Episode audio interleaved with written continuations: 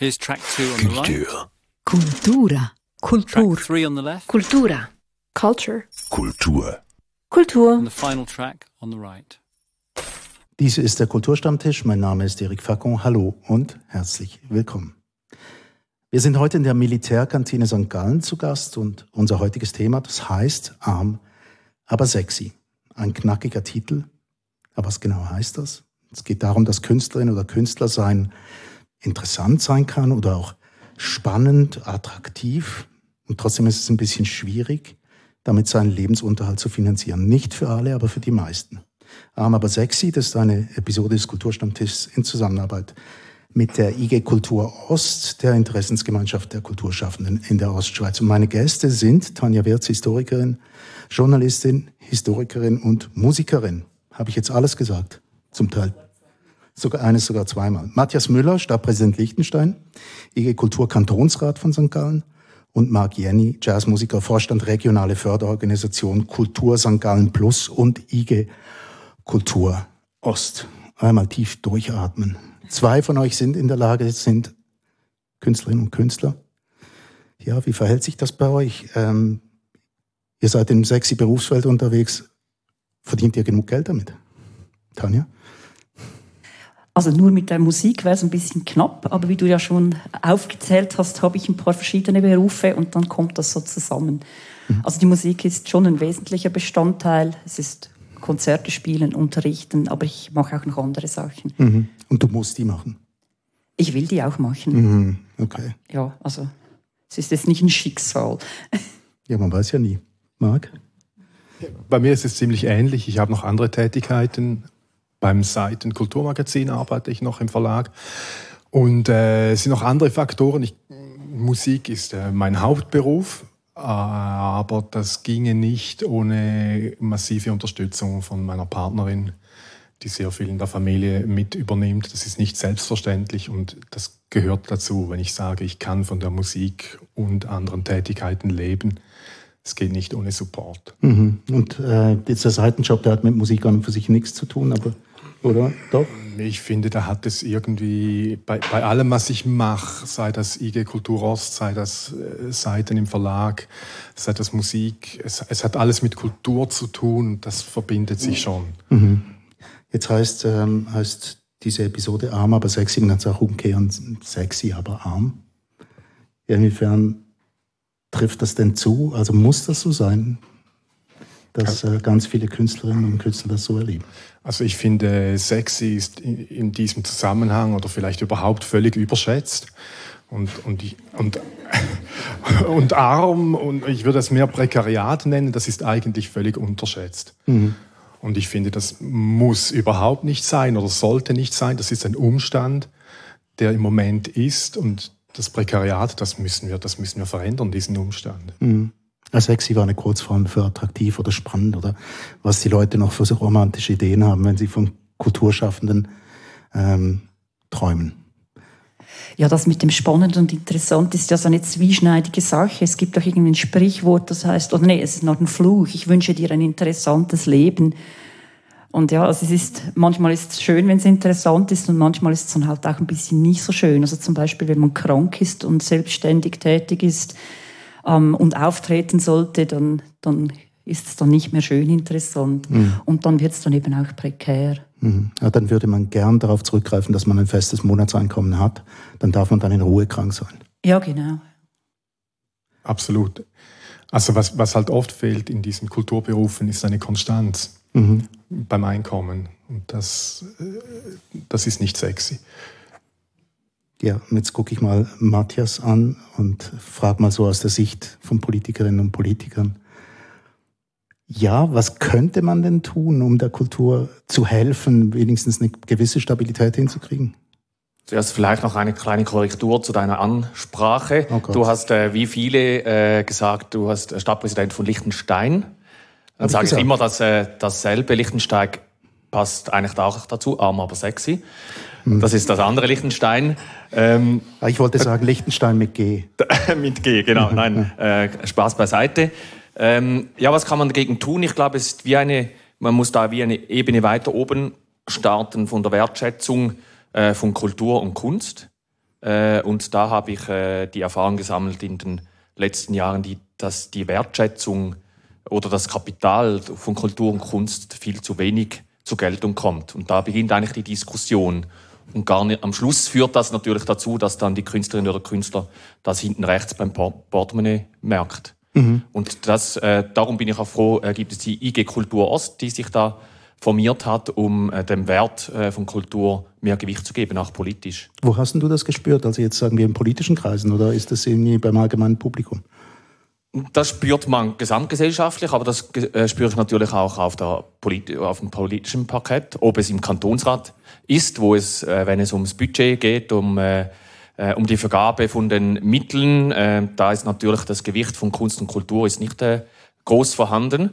Und gerade wenn man jetzt nicht aus dem linken Lager kommt, in politischen Tätigkeit ist ja, da muss man sich exponieren und da wird einem nicht auf die Schulter geklopft, wenn man sich dafür Kunst und für Kultur einsetzt. Ist viel einfacher, wenn man äh, sagt, man baut da eine neue Straße oder man setzt sich für die Gesundheitspolitik ein oder für für Bildung, was alles auch wichtig ist. Ich möchte das nicht ähm, abschätzig nennen, sondern es geht mir darum, wenn es dann um Kultur geht, äh, wird es dann sch schnell schwierig, die Diskussion. Aber was wird denn da geäußert? Also ich habe immer ein bisschen Schwierigkeiten, mir das vorzustellen, was man denn dagegen haben könnte.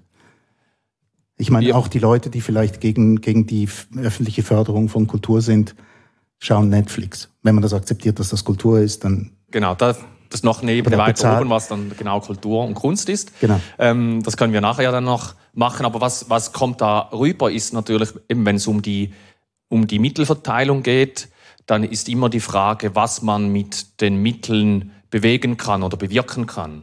Und das ist nicht meine Meinung, äh, sondern die Meinung, die man dann oft hört, ja, das bringt ja nichts, wenn man da Geld investiert. Oder es bringt zu wenig, man setzt es besser anders ein. Und ich glaube, das ist wie eine Aufgabe, ähm, da auch Aufklärungsarbeit äh, zu leisten und aufzuzeigen, was äh, Kultur leisten kann. Und ähm, da kann ich beispielsweise äh, sagen, was, äh, was in Liechtenstein, in meiner äh, kleinen äh, Gemeinde, was da äh, Kultur imstande ist zu leisten und wie wichtig es ist, dass äh, ein kulturelles Leben in einer Gemeinde vorherrscht. Also, mhm. also konkret heißt das? Das heißt konkret, ähm, ich sage ein Beispiel, wir haben bei uns äh, die Jazztage und die haben über die Corona-Zeit nicht stattgefunden. Und das merkt man äh, dann im Zusammenleben, weil äh, das ist ein großer Anlass für unseren kleinen Ort. Da stemmen alle gemeinsam äh, diesen Anlass und das stärkt eigentlich einfach die Gemeinschaft. Das ist so ein, so ein Beispiel. Oder wir haben bei uns das Rathaus für Kultur, ähm, welches äh, vor fünf Jahren gebildet wurde. Das ist mitten im Zentrum unserer Altstadt äh, wurde, wird zu einem Begegnungspunkt äh, für Kulturschaffende, aber auch für Leute von außen. Und da kommen neue Ideen in unseren Ort. Da werden Sachen angesprochen, da werden Sachen aufgezeigt, äh, da werden Diskussionen geführt, äh, welche wichtig sind für einen Ort. Und ein dritter Punkt, der wichtig ist, und damit äh, muss man auch die bürgerlichen Lager überzeugen, das ist die Wertschöpfung. Mhm. Also was bewirkt ein Kultur- Betrieb äh, in einem Ort für das Gewerbe. Also für die Gastronomie, äh, für die Läden, die bei uns sind, für die, ähm, für die Tontechnik, für die Getränkelieferanten, ganz äh, auch niederschwellige Sachen, wo man aufzeigen muss, was man mit dem eingesetzten Kulturfranken bewirken kann. Gut, jetzt bleiben wir gerade mal bei dem Beispiel. Ihr zwei macht Musik. Wenn ihr jetzt hört, man muss Kultur darüber erklären, dass es Arbeitsstellen in der Gastronomie? Ja, ich hätte mir jetzt auch gewünscht, dass bei den Leuten, die da Geld verdienen können, auch die Musiker und die Künstler erwähnt werden und nicht nur die Tontechniker und die Werbefachleute und die Gastronomen, weil das ist schon ein bisschen, also das beobachte ich auch, an, also ich weiß jetzt nicht, wie es bei euch ist, aber dass es so diese Festivals gibt, wo eigentlich alle Geld verdienen, aber die Künstler dürfen dann den Hut hinstellen, die die da spielen, so halt viele ja, so Straßenkünstler, also in Anführungszeichen Straßenkünstlerfestivals, und ich denke, ja, mh, hm, die, die eigentlich den, so den, den Kernjob machen, ohne den dieses Festival so überhaupt gar nicht stattfinden würde, die werden dann eigentlich am schlechtesten bezahlt. Hm. Marc? Ich finde das äh, schon ein wichtiger Aspekt. Also vor allem, wenn es darum geht, wirklich Argumente zu sammeln, um die Politik zu überzeugen. Und das ist, dass es auch einen wirtschaftlichen Nutzen hat, finde ich sehr wichtig, das zu betonen.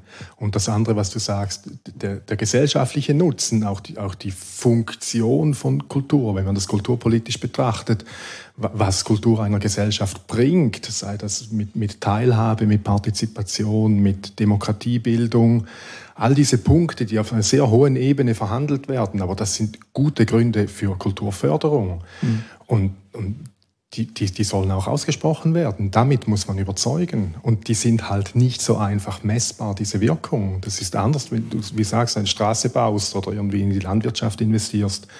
Da sieht man, was man hat fürs Geld. Also es ist, es ist darum, dass, weil es so immaterielle, ideelle Werte sind quasi. Genau, es ist ja nicht so, es ist nicht messbar, nicht sichtbar eigentlich. Und ich glaube, umso wichtiger, eben, man muss ja immer schauen, wen man von dem überzeugen muss. Und äh, Förderung von Kultur, da muss man wahrscheinlich jetzt mal nicht die, ich bin etwas plakativ, muss man nicht sagen, man muss da nicht die Linken überzeugen, sondern man muss zumindest probieren, die, äh, die bürgerlichen Mitteparteien da mitzunehmen und zu überzeugen. Und vielleicht schafft man es auch äh, auf der ganz rechten Seite, die Hoffnung stirbt zuletzt, ähm, da ein bisschen äh, Unterstützung äh, zu kriegen. Und dann muss man ähm, die Leute dort packen, wo sie sind, mit den Wörtern, mit, den, äh, mit dem Vokabular, mit den Ideen, die sie ver verfolgen. Und das heißt dann eben, dass man so dass äh, das, was man messen kann, dass man das misst und das immer wieder äh, aufs Parkett bringt. Das, das wäre die Wertschöpfung. Das wäre die Wertschöpfung, aber mhm. auch das, das Zwischenmenschliche probiert immer wieder aufzuzeigen, äh, um möglichst einfach zu vermitteln.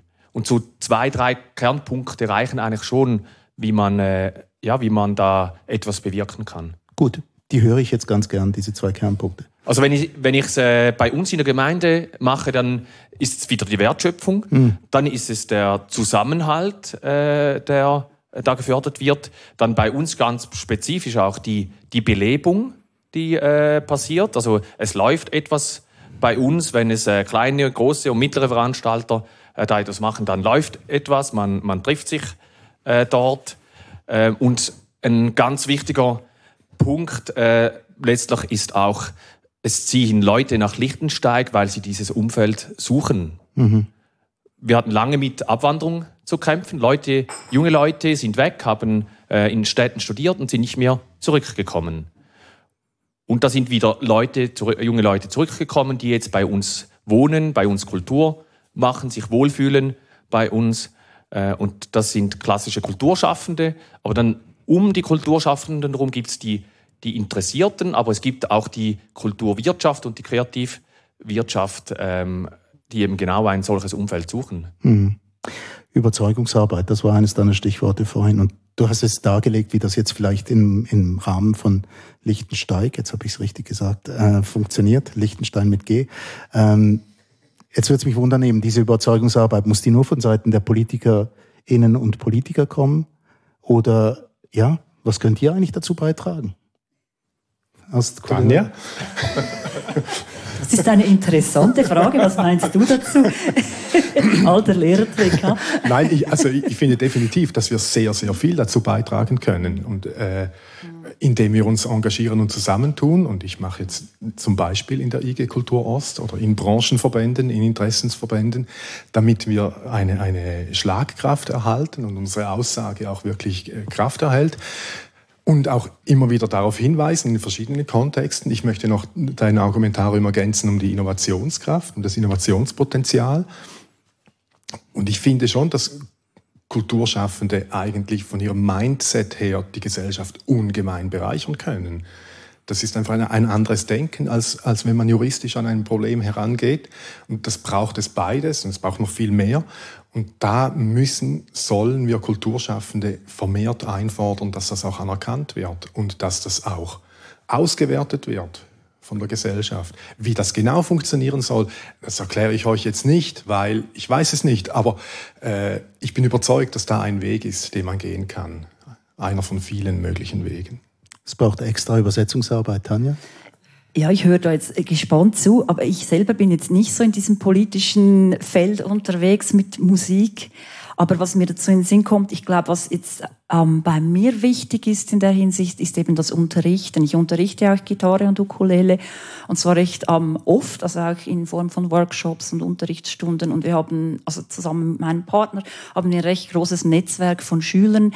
Und das ist auch so ein bisschen ein fließender Übergang zwischen auf der Bühne Musik machen, miteinander Musik machen, professionell Musik machen im Hobbybereich. Und das scheint mir schon auch noch wichtig zu sein, dass es diesen Übergang gibt, dass, dass Kultur nicht unbedingt etwas ist, was nur auf der Bühne stattfindet und alle anderen sind nur Zuhörer und bezahlen. Aber auch nicht jetzt vielleicht so die Vision von irgendeinem Politiker, der nur sparen will, der sagt, das können ja alle einfach nur hobbymäßig Musik machen, dann ist auch genug Musik gemacht, sondern so, dass das alles möglich ist. Und mhm. das ist etwas, was ich viel sehe, auch dass die Leute dann an Konzerte gehen, also zu uns, aber auch zu anderen. Und dieses, dieses Netzwerken in der Hinsicht, also wo es dann wirklich konkret Kultur oder in dem Fall Musik gemacht wird. Mhm. Also Kultur, die nicht nur auftritt, in anderen Worten, sondern, sondern quasi wie an der Basis. Ja, genau. Eigentlich im Idealfall auch so zu Hause in der Stube. Also es ist ja etwas, was ein bisschen verloren gegangen ist, aber am also dass die Musik eigentlich wieder auch mehr in den Alltag kommt und nicht nur so irgendwie auf einer großen Bühne stattfindet. Mhm. Der Gesangsverein zum Beispiel in Lichtensteig wäre so, oder?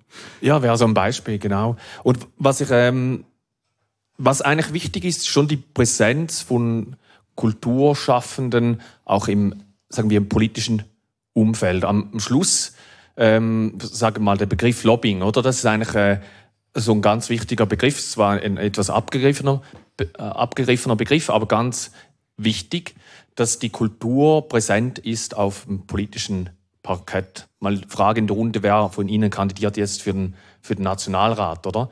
Das ist so ähm, die, die eine Möglichkeit, wie man da selber mitmachen kann.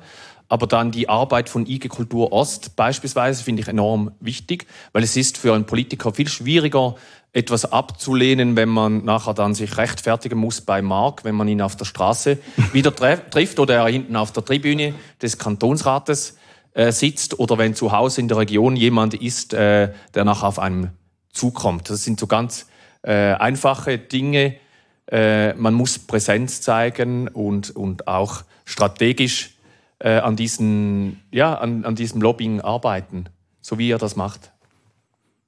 Jetzt Arm aber sexy bezieht sich ja jetzt nicht zwingend auf die Leute, die irgendwie im privaten Bereich irgendetwas Kulturelles erschaffen. Erstaunlicherweise, das wird ja eigentlich bezahlt, oder? Also hoffe ich jetzt doch mal schwer. Ähm, aber auf der anderen Seite, wenn man auftritt, ja, eben wie du vorhin gesagt hast, man hat man hat's schwer, ähm, zu Geld zu kommen, wenn man nicht gerade Rolling Stones heißt oder sowas ähnliches. Ähm, der Kampf gegen dieses Mindset, das finde ich eben schon noch interessant. Und ich gebe euch ein Beispiel. Ich, ähm, ich kenne jemanden, der hat mir mal beim Mittagessen gesagt, ja, die kulturellen, die Kulturschaffenden, die sollen doch einfach Kultur machen, die man versteht. Dann regelt der Markt alles. Hey, zum Markt. da bin ich sehr dezidiert. Der Markt, der regelt nicht das. Der Markt, der regelt irgendwas. Und das kann ich auch, irgendwas regeln. Das ist kein Qualitätsmerkmal. Mhm der Markt, der taugt da nicht. Also da bin ich so. Das war eine rhetorische Frage. Ja, aber ja. deine Frage ist eigentlich, ja, sollen wir nicht alle quasi erfolgreich sein? Ja. Das wäre so der. Also etwas anstreben, ja. was dann erfolgreich sein könnte. Und ich finde, für das, was, was die Kultur in der Gesellschaft bewirkt, ist Erfolg völlig irrelevant. Also die, die Inputs, die, die Innovationskraft von Kultur, das, das Öffnen, das Sperrige, das die Gesellschaft voranbringen und herausfordern, das, das geht nicht mit Erfolg und das muss auch nicht.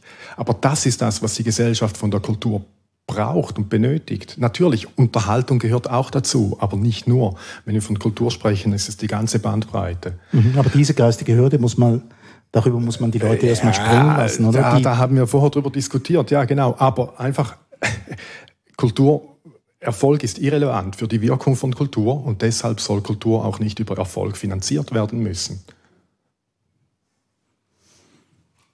Ich bin gerade am dran rumstudieren, dass ich eigentlich wie so das Gefühl habe, so diese Idee, ich müsste als Künstlerin erfolgreich sein, dass das vielleicht sogar in vielen Fällen dazu führt, dass man sich dann auch eher ausnutzen lässt. Also ich fahre eigentlich sehr gut damit, so das Gefühl zu haben, ich bin eigentlich so eine Art ein kleiner Handwerksbetrieb. Und das hat vielleicht auch ein bisschen damit zu tun, dass ich mich zuerst als freie Journalistin selbstständig gemacht habe. Und da hat es halt ähm, auch, wo ich das angefangen habe, hat es noch ähm, von der Gewerkschaft her Richtlinien gegeben für Löhne und auch für freie Journalisten. Und ich habe dann da auch, um mich anzumelden bei der AHV, nee, das war als Historikerin, als Journalistin ging das gar nicht. Aber jedenfalls musste ich einen Businessplan machen und habe dann halt mal ausgerechnet, was ich da so pro Tag brauche. Ich habe auch bei diesen Berufsverbänden geguckt, was die empfehlen und habe dann halt den Leuten gesagt, das ist das, was ich brauche. Ich bin so und so lang unterwegs. Das steht da in diesem Ding drin.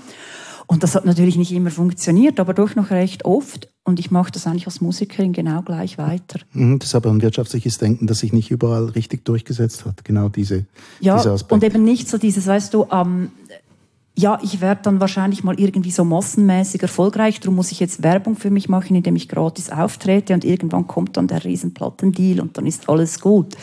Also, ich weiß nicht, ob das für viele Leute funktioniert.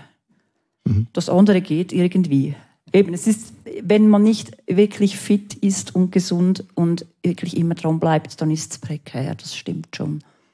Nein, ich meine, es geht ja auch nicht, also meine Frage zieht ja nicht drauf, mhm. äh, zu sagen, dass du besonders erfolgreich sein sollst und dann ist alles in Ordnung, sondern wie kann ich meinen Lebensunterhalt finanzieren? Das ist eigentlich die Frage. Ja, ja, aber ich wollte darauf hinweisen, dass das Mindset von ich werde, also Künstler müssten erfolgreich sein und der wahre Künstler ist der, der so die Massen mobilisiert. Mhm. Oder Musiker, muss vielleicht gar nicht von Künstlern reden, oder ähm, Theaterschaffende oder Menschen, die halt diese Arbeit machen, dass das vielleicht sogar dazu führt, dass die Leute eben dauernd Werbung für sich machen, indem sie gratis arbeiten oder zu viel zu kleinen Löhnen und dann eigentlich das nie passiert. Die sind immer kurz vor dem Durchbruch. Mhm. Was mir eben, beim ähm, drüber nachstudieren, ich falle dann immer hin und her zwischen, es gibt ja zwei Aspekte. Der eine Gedanke ist dann immer ja die Kulturförderung auf der einen Seite. Mhm. Ähm, und dann ist wieder die Frage, ja, wenn man jetzt auch die Kulturförderung vervielfachen würde, wie verteilt man dann die Mittel genau? Das ist so eine Frage. Und dann ist auf der anderen Seite ist das Publikum. Also wie viel ist das Publikum bereit äh, ja, dafür zu zahlen? Das ist, ja? das ist eine aus diesem Dreieck von hm. Personen, die da miteinander Kontakt aufnehmen, ja. über das wir überhaupt nicht geredet haben, nämlich das Publikum. Ja, ja genau. Also eben das, sagen wir mal, das Einfache ist dann immer, die Verantwortung dem Staat zu geben und sagen, ja, die Kulturförderung stärken, kann ein Weg sein. Aber die Frage ist ja, wie kann man auch das Publikum mitnehmen, ähm, da einen angemessenen Preis für, für das zu zahlen, was geleistet wird eine, keine einfache Antwort drauf. Wahrscheinlich hat auch jeder Künstlerin oder jeder Künstler eine andere Meinung dazu. Kommt auch noch darauf an, was man genau macht. Musik ist wahrscheinlich etwas anderes als. Ja, also in, in dem Umfeld, wo ich unterwegs bin, so Kleinkunstbühnen, Kulturvereine, so Sachen, da merkt man schon, dass die Arbeit der Veranstalter extrem wichtig ist, dass die sich auch im Publikum quasi erarbeiten mit ihrem Programm und dieses Publikum auch ein bisschen erziehen. Also es gibt ja auch noch genug Orte, die jetzt auch mit Hutkollekte funktionieren und da merkt man einfach, es ist total wichtig, ob das ein, ein Ort ist, wo, wo den Leuten gesagt wird, was sie da reinlegen sollen und auch, dass da halt diese, ja, dass jemand da ist, der dafür gerade steht für das Programm, für die Qualität, der sagt, das hat uns gefallen, die haben wir jetzt eingeladen und ähm, so das Publikum mobilisiert. Ah, du hast einen wichtigen Punkt angesprochen. Es gibt ganz viele von diesen Orten, an denen Kultur stattfindet und die Leute nehmen das auf sich, dass in, ihr, in ihrer Ortschaft, egal welcher Größe, etwas stattfindet. Die Großstädte haben das Problem vielleicht in einem anderen Maß, aber ganz viel läuft dann auf Selbstausbeutung raus. Also du meinst jetzt die, die Leute, die in diesen Kultur, auf, auf Kulturvereinen ja. arbeiten? Ja, quasi die, die ermöglichen, dass andere Leute zum Beispiel mit ihren Sachen auftreten. Ja, so kann man das sehen. Wobei, ich meine, auf den Gemeinden findet ja viele Arbeit ehrenamtlich statt. Mhm. Also wenn, was weiß ich, Leute, die sich in der Schule engagieren oder sonst irgendwo, die kriegen auch nicht immer einen Lohn für alles, was sie machen. Mhm. Trotzdem. Ja. Es wäre also, ja schön, wenn es anders wäre, oder? Also, weil irgendwie, mhm. es ist ja auch eine Tätigkeit, die irgendwie Arbeit erfordert und das heißt auch Zeit.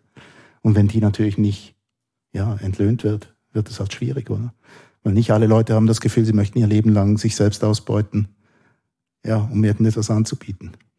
Ja, das ist eine schwierige Frage, aber das, das ist nicht nur Kultur im Bereich Kultur so, sondern das ist im, im, in Sportvereinen so, das ist äh, in der Schule so, dass das angesprochen und ist die Frage, was ist ein erträgliches Maß von, von Freiwilligenarbeit, Ehrenamtlichkeit und wo braucht es, ja, wo, wo lässt es, äh, wo kann es das Publikum finanzieren, wo kann man einen Betrieb äh, wirtschaftlich führen und wo ist die staatliche Unterstützung auf der Ebene der, der Organisationen. Und ähm, da ist es natürlich auch so, da gibt es äh, die etablierten äh, Organisationen, die da unterstützt werden. Und, und schwieriger wird es dann oft für, für neue Organisationen, die, die sich bilden, weil die Mittel ja schon, schon irgendwo verteilt sind. Und da, da braucht es auch ein gesundes Augenmaß oder ein gesundes Maß, wo man sagt, Freiwilligenarbeit ist okay, aber es hat seine Grenzen. Ja, Ehrenamtlichkeit, ich habe überhaupt nichts dagegen. Aber ich glaube, im Sport kann man das noch einfacher verargumentieren als in der Kultur, oder nicht? Ja, vielleicht. Ich weiß nicht. ich, ich, find, ich, ich, finde Ehrenamtlichkeit äh, schon okay. Ich, ich, beobachte, dass sie nicht mehr den Stellenwert hat von früher. Mhm. Das heißt, also gerade im, im, im, Kulturumfeld wird mehr auf Professionalität geachtet und auch eingefordert. Und das ist auch wichtig, weil du hast es angesprochen, das Publikum, es muss aufgebaut, erzogen werden.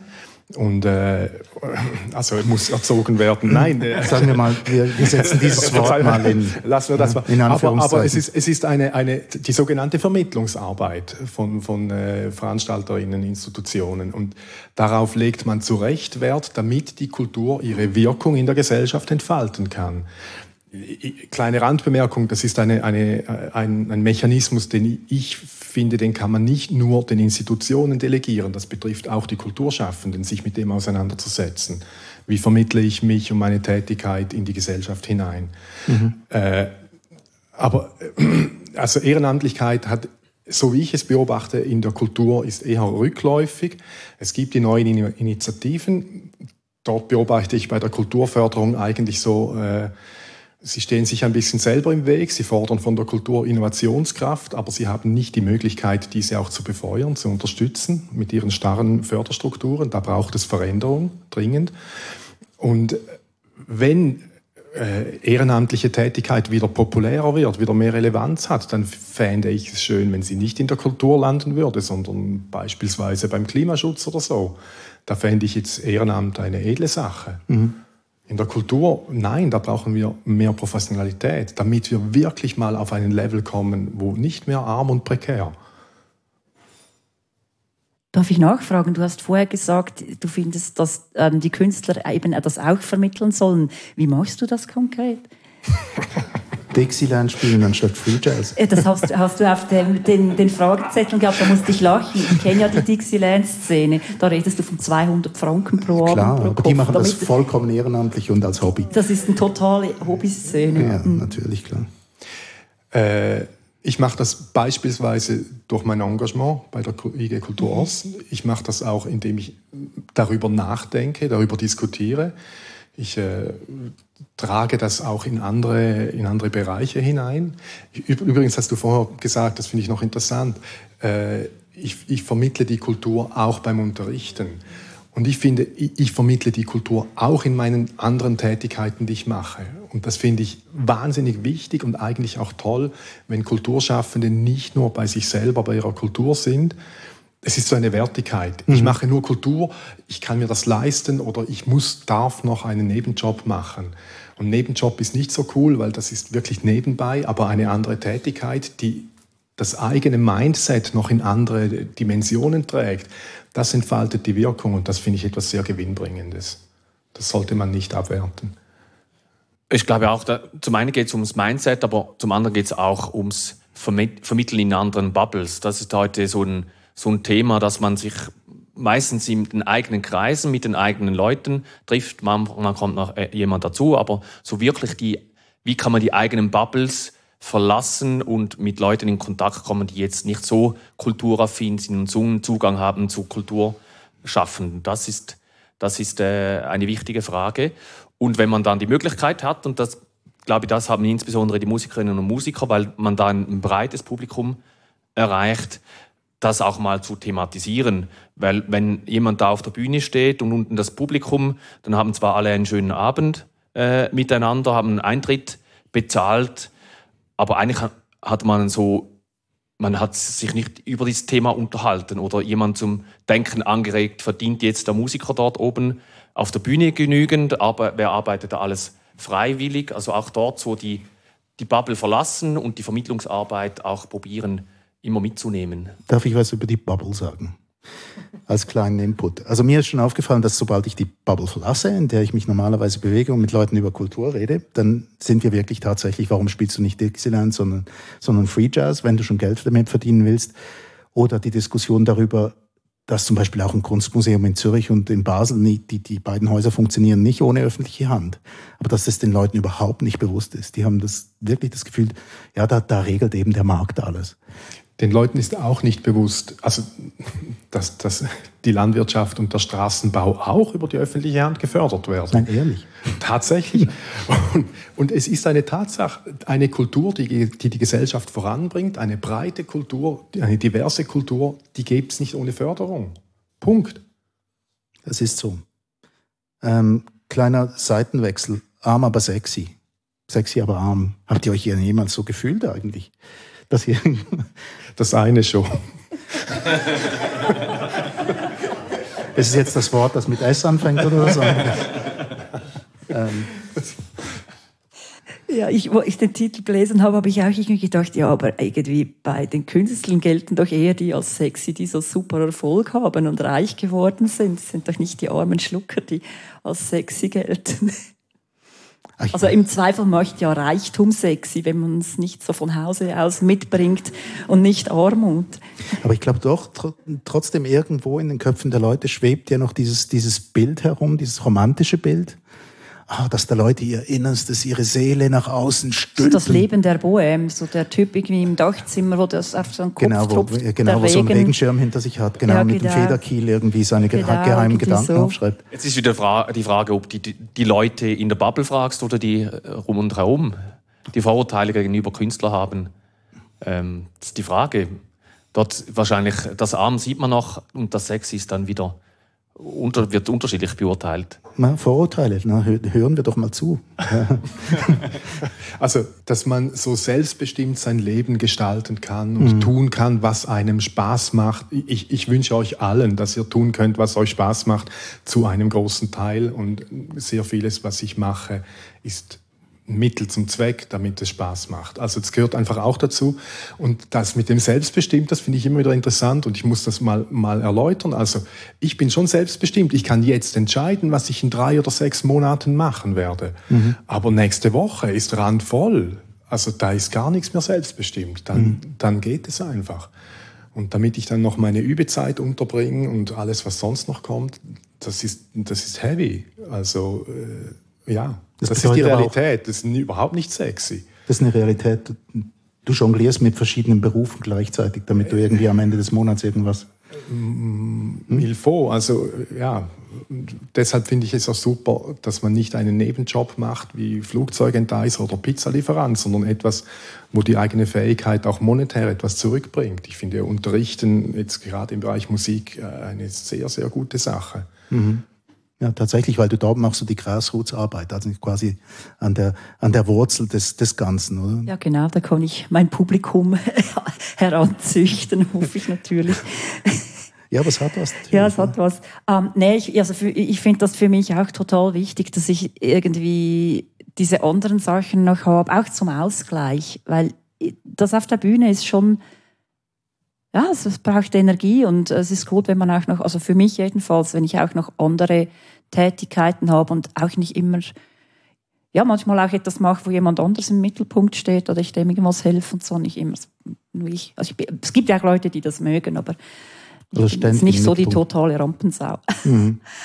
Diese Rückmeldung, dass die Leute, die mit mir, also es sind dann schon auch eher Leute, die zum Unterricht kommen, wo man dann vielleicht auch längere Gespräche mal hat, so ein Workshop oder so, oder vielleicht auch noch im Konzert, so dieses, oh wow, du hast dein Hobby, dein Traum zum Beruf gemacht. Das ist halt so etwas, wo, ja, ich meine, es gibt noch viele Leute, die hatten auch mal irgendwie den Traum, irgendwas so zu machen und haben dann irgendwann gedacht, ja, nee, jetzt mache ich halt was Vernünftiges Und dann kommt man so und ist sozusagen wie die Projektionsfläche für das. Und ein Stück weit stimmt es natürlich, dass ich das gemacht habe, aber ein Stück weit ist es genauso, wie du gesagt hast. Man ist dann doch auch ganz viel eingebunden in viele Sachen, die man dann einfach tun muss, die jetzt auch nicht so anders sind, als wenn ich sonst irgendeinen Job machen würde. Mhm. Das heißt aber auch. Also, was weiß ich, Instrumente ins Auto reinschleppen, wieder rausschleppen, Kabel verlegen, Kabel mhm. wieder einrollen. Äh, also, das war nicht mein Traum. ähm, und noch, da möchte ich noch mal zurückkommen auf, was mache ich mit, mit den restlichen Ressourcen, oder? Das ist die, die Frage. Es gibt, es, sagen wir mal, es gibt die Idealsituation, wo dann alles finanziert ist und äh, man von dem leben kann und nichts mehr anderes machen muss und sich auf das konzentrieren kann. Leider ist die Realität heute eine andere, dass viele etwas anderes machen muss, müssen und darum ist mehr die Frage, was man auch machen kann in der jetzigen Situation, dass man seine, seine Kompetenzen gut einsetzen kann. Äh, und ein, ich finde ein gutes Beispiel, ich weiß nicht, wer kennt Norbert Rozocki. Ähm, er ist ein Künstler, wohnt jetzt in Basel, ist jetzt ausgewandert mit seiner Familie auf, nach Portugal. Und er hat äh, lange Zeit Kunstwerke entwickelt aus Holz äh, und hat dann gemerkt, da, damit verdiene ich kein Geld und muss da, äh, weiß nicht was äh, machen, dass er überleben kann. Und hat dann äh, begonnen, aus seinen Kunstwerken Mobiliar zu machen, das er jetzt äh, verkaufen kann. Bei uns auf dem Hauptplatz, auf dem Golden Boden stehen jetzt so Kunstwerke, die da Sitzmobiliar darstellen. Also Möbel sind. Möbel sind eigentlich, genau. Und er hat seine Kunstwerke jetzt, sagen wir, kapitalisiert und lebt von dem, verkauft jeden Monat vielleicht eins, zwei von seinen Mobiliaren, kann von dem leben und nebenzu hat er sich den Freiraum erarbeitet äh, für, für seine künstlerische Tätigkeit. Und das Kreativ? Das Kreative, genau. Mhm. Und, und er hat es irgendwie wie geschafft, mit der jetzigen Situation, wie sie heute ist, einen Weg zu finden, äh, sich die Freiheiten zu erarbeiten. Und darum ist wie die, ja, die Frage, wie kann man vielleicht auch die Künstlerinnen und Künstler unterstützen, mit den jetzigen Voraussetzungen, wie, wie, wie wir sie heute haben, eine gute Situation äh, zu erreichen. Dass sie nicht Pizza verteilen müssen oder sonst einen Job ausführen müssen, müssen die nicht ihren Fähigkeiten entsprechen. Es gibt ja diese Generation Projekte, von denen man immer gesagt hat, sie haben ganz viele Projekte im kulturellen Bereich und tragen Pizza aus oder stehen an der Kasse. Und ich weiß nicht, in Zürich hat man das einen Moment lang wirklich an jeder Party beobachten können, dass ungefähr zehn Leute wirklich ein Projekt hatten, ein kulturelles. Also ich arbeite in der Mikro an der Kasse, aber ich habe ein Projekt. aber ich habe ein Projekt, ein kulturelles. Und ob das jemals dann ähm, irgendwo ankommt, das wissen wir nicht. Ich möchte euch doch noch mit zwei ähm, ja, also es ist jetzt wirklich rhetorisch gemeint, aber so ein paar Vorurteile noch äh, konfrontieren. Also eines davon ist, ähm, ja, warum sollte denn die Gesellschaft für die Selbstverwirklichung von Künstlerinnen und Künstlern zahlen? Warum sollte die öffentliche Hand das denn tun? Das habe ich schon gehört, solche Sachen in Diskussionen. Das höre ich ständig. das, ähm, oh, das, das tut mir leid. das, das ist ja natürlich immer die, die Frage. Und da ist die Vermittlungsarbeit äh, gefragt und immer wieder dasselbe wiederholen, auch wenn es weh tut. Äh, zwei, drei äh, Argumente bereitlegen, die man immer wieder vermittelt, weil erst wenn man etwas äh, fünfmal, zehnmal, zwanzig, dreißig, fünfzig, hundertmal gesagt hat und, und das immer wiederholt wird, erst dann, ähm, dann kommt es wirklich bei den Leuten an. Und darum braucht es diese, es braucht diese Vermittlungsarbeit, es braucht Leute, die, die hinstehen und das immer wieder ähm, in die Gesellschaft tragen und probieren, Leute zu überzeugen. Mhm. Also ich finde es nicht ganz unberechtigt, wo ich das gelesen habe. Ich habe auch gedacht, ja, es ist so etwas, was man so gesagt kriegt und es ist irgendwie blöd. So dieses, warum sollte die Gesellschaft? Aber andererseits, wenn jemand tatsächlich etwas macht, was für überhaupt niemanden anderes irgendwas bedeutet, ist schon die Frage, weshalb sollten denn die anderen dafür bezahlen? Also ich finde es nicht völlig falsch. Ähm, und ich möchte noch einen Input machen, ist mir vorher schon in den Sinn gekommen. Man könnte auch mal noch darüber nachdenken, ob die Gesellschaft vielleicht nicht nur jetzt quasi, ähm, also diese Förderung, ob das das eine ist natürlich, dass man Geld gibt für, was weiß ich, Projektförderung, für Veranstaltungsorte, für Künstler zu unterstützen. Ähm, aber man könnte sich auch mal noch Gedanken über die Absicherung der Künstler machen. Und mhm. da gäbe es schon Modelle auch in anderen Ländern, die interessant sein könnten. Also ich denke zum Beispiel an die Künstlersozialkasse in Deutschland. Das ist sozusagen so ein Mix aus Krankenkasse und ähm, Altersrente. Die hat einfach für Leute, die nicht viel verdienen, dann relativ günstig ist. Und in Frankreich gibt es ja so ein System, wo eine Art so das wie so dieser Erwerbsersatz, der bei uns ja während Corona zum Zug gekommen ist, eigentlich institutionalisiert ist, also eine Art eine Arbeitslosenabsicherung von Künstlern, wenn die gerade keinen Job haben. Also ich habe relativ viele Kollegen in Südfrankreich und da ist das Musikerdasein sehr saisonal, weil halt ähm, Tourismus und dann wieder keiner und die sind sehr darauf angewiesen. Und solche Modelle, denke ich, sollte man durchaus auch mal drüber nachdenken. Wie, also ich meine, solange man, solange man äh, auf diesem Markt mitspielen kann, warum soll man nicht sich auch ein bisschen überlegen, was kann ich, wo finde ich Leute, die das hören möchten? Aber dass man die Leute, wenn sie dann irgendwie eben vielleicht halt Probleme kriegen, wenn jemand krank wird oder was weiß ich, es gibt ja noch andere Sachen im Leben, dass man dann diese Leute so total fallen lässt. Ist ja jetzt während Corona Gott sei Dank nicht komplett passiert und ich war sehr erstaunt darüber. Ich habe überhaupt nicht damit gerechnet. Mhm. Aber das ist auch wieder, ja. oder? Die gleiche Hürde wie immer. Man muss die Leute davon überzeugen, dass es tatsächlich auch notwendig ist. Ja. ja. Da waren, glaube ich, auch, ich weiß nicht, Sonart oder andere Verbände ziemlich wichtig, weil ich glaube, die Politik war da zuerst recht ähm, hilflos und haben auch nicht so recht gewusst, wie so ein Musiker oder Künstler da sein überhaupt aussieht.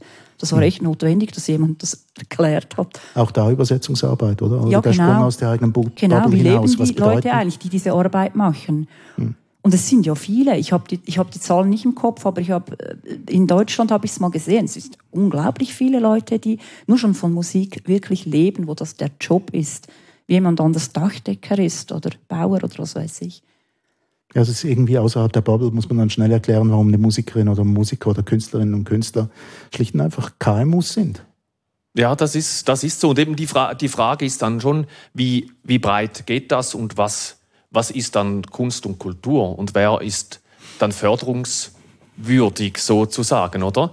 Und da, da wäre dann eine politische Diskussion, aber da hat jeder von Ihnen auch im Publikum dann wieder eine mhm. andere Meinung. Meine Kultur kann, wenn man in die Volkskultur äh, wechseln würde, also könnte da jeder, äh, also da wäre dann auch jeder förderungswürdig und dabei bis hin zur Hochkultur. Also gibt es ein riesen Spannungs äh, Feld auch äh, nur zu, schon zu, ja, zu sagen, was förderungswürdig ist und was, für was das Publikum zahlen soll. Und lösbar wäre es nur, das wäre dann eine andere Diskussion mit einem Grundeinkommen, mhm, wo dann. Das bedingungslose Grundeinkommen. Be genau. bedingungslose Grundeinkommen, wo da, sagen wir, jeder äh, dann die Möglichkeit hat, weil das Einkommen da ist, sich dem zu widmen, was er machen wollte. Nur ganz kurz, dieses französische System funktioniert, wenn ich es richtig verstanden habe, da interessant. Die diskutieren nämlich nicht, ob jemand förderungswürdig ist oder nicht, sondern es hängt schlicht und einfach davon ab, ob du bezahlte Gigs hattest.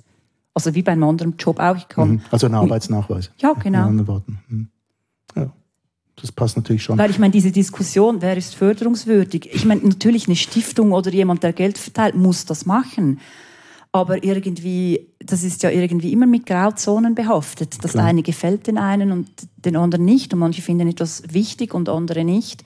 Das kann man, glaube ich, nicht abschließend beantworten. Aber es ist auf jeden Fall ein Thema für einen anderen Kulturstammtisch, wollte ich, wollte ich sagen, weil das, da machen wir ein Fass auf oder eine Schublade auf, die irgendwie zwei Meter auf zwei Meter im Minimum ist was denn, was denn förderungswürdig und was genau Kunst und Kultur denn sein. Dann halte ich mich jetzt zurück mit einer Antwort auf deine auf deine Aussage.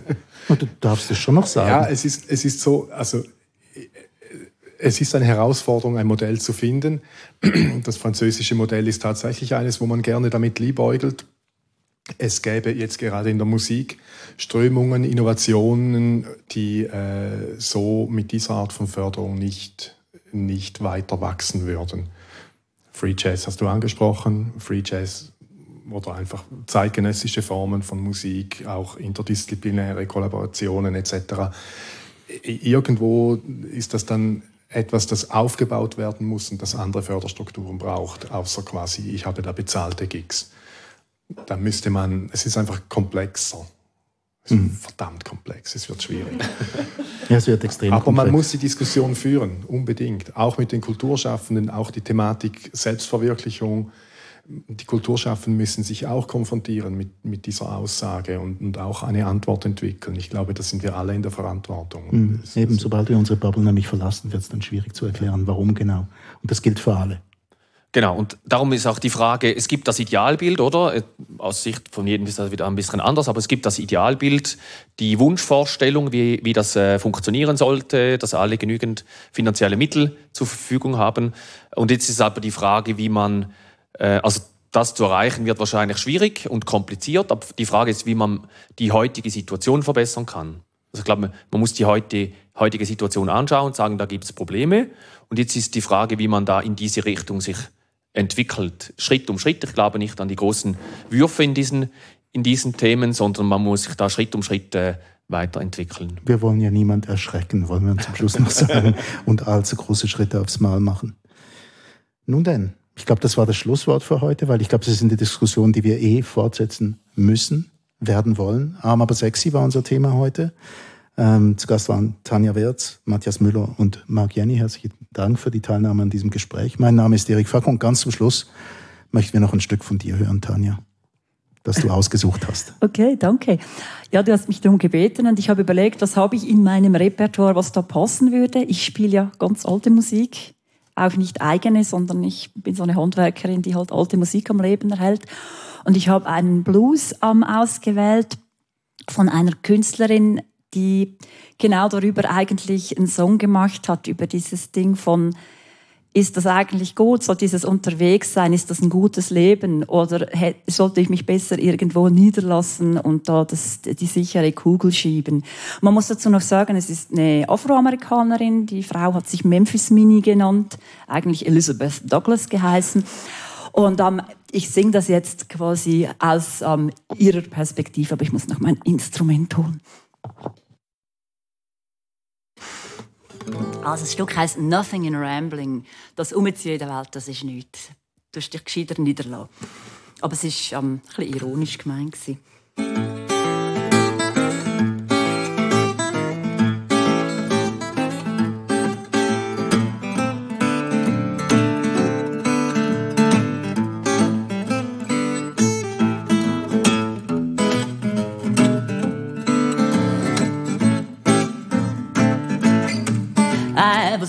Louisiana, raised in Algiers. But every place I've been to, the people all say there ain't nothing in rambling, either running around. I'm gonna find me a good man, ooh, and settle down. Now, the first place I have been to, way down in Tennessee. Everybody that begged me, oh honey, stay with me. There ain't nothing in rambling eater running around. I'm gonna find me a good man, ooh Lord, and settle down. I was walking down the alley, my hand in my coat. The police started to shoot me, thought it was something I'd stole. There ain't nothing in rambling, either running around. I'm gonna find me a good man, ooh Lord settle down. Let's settle down.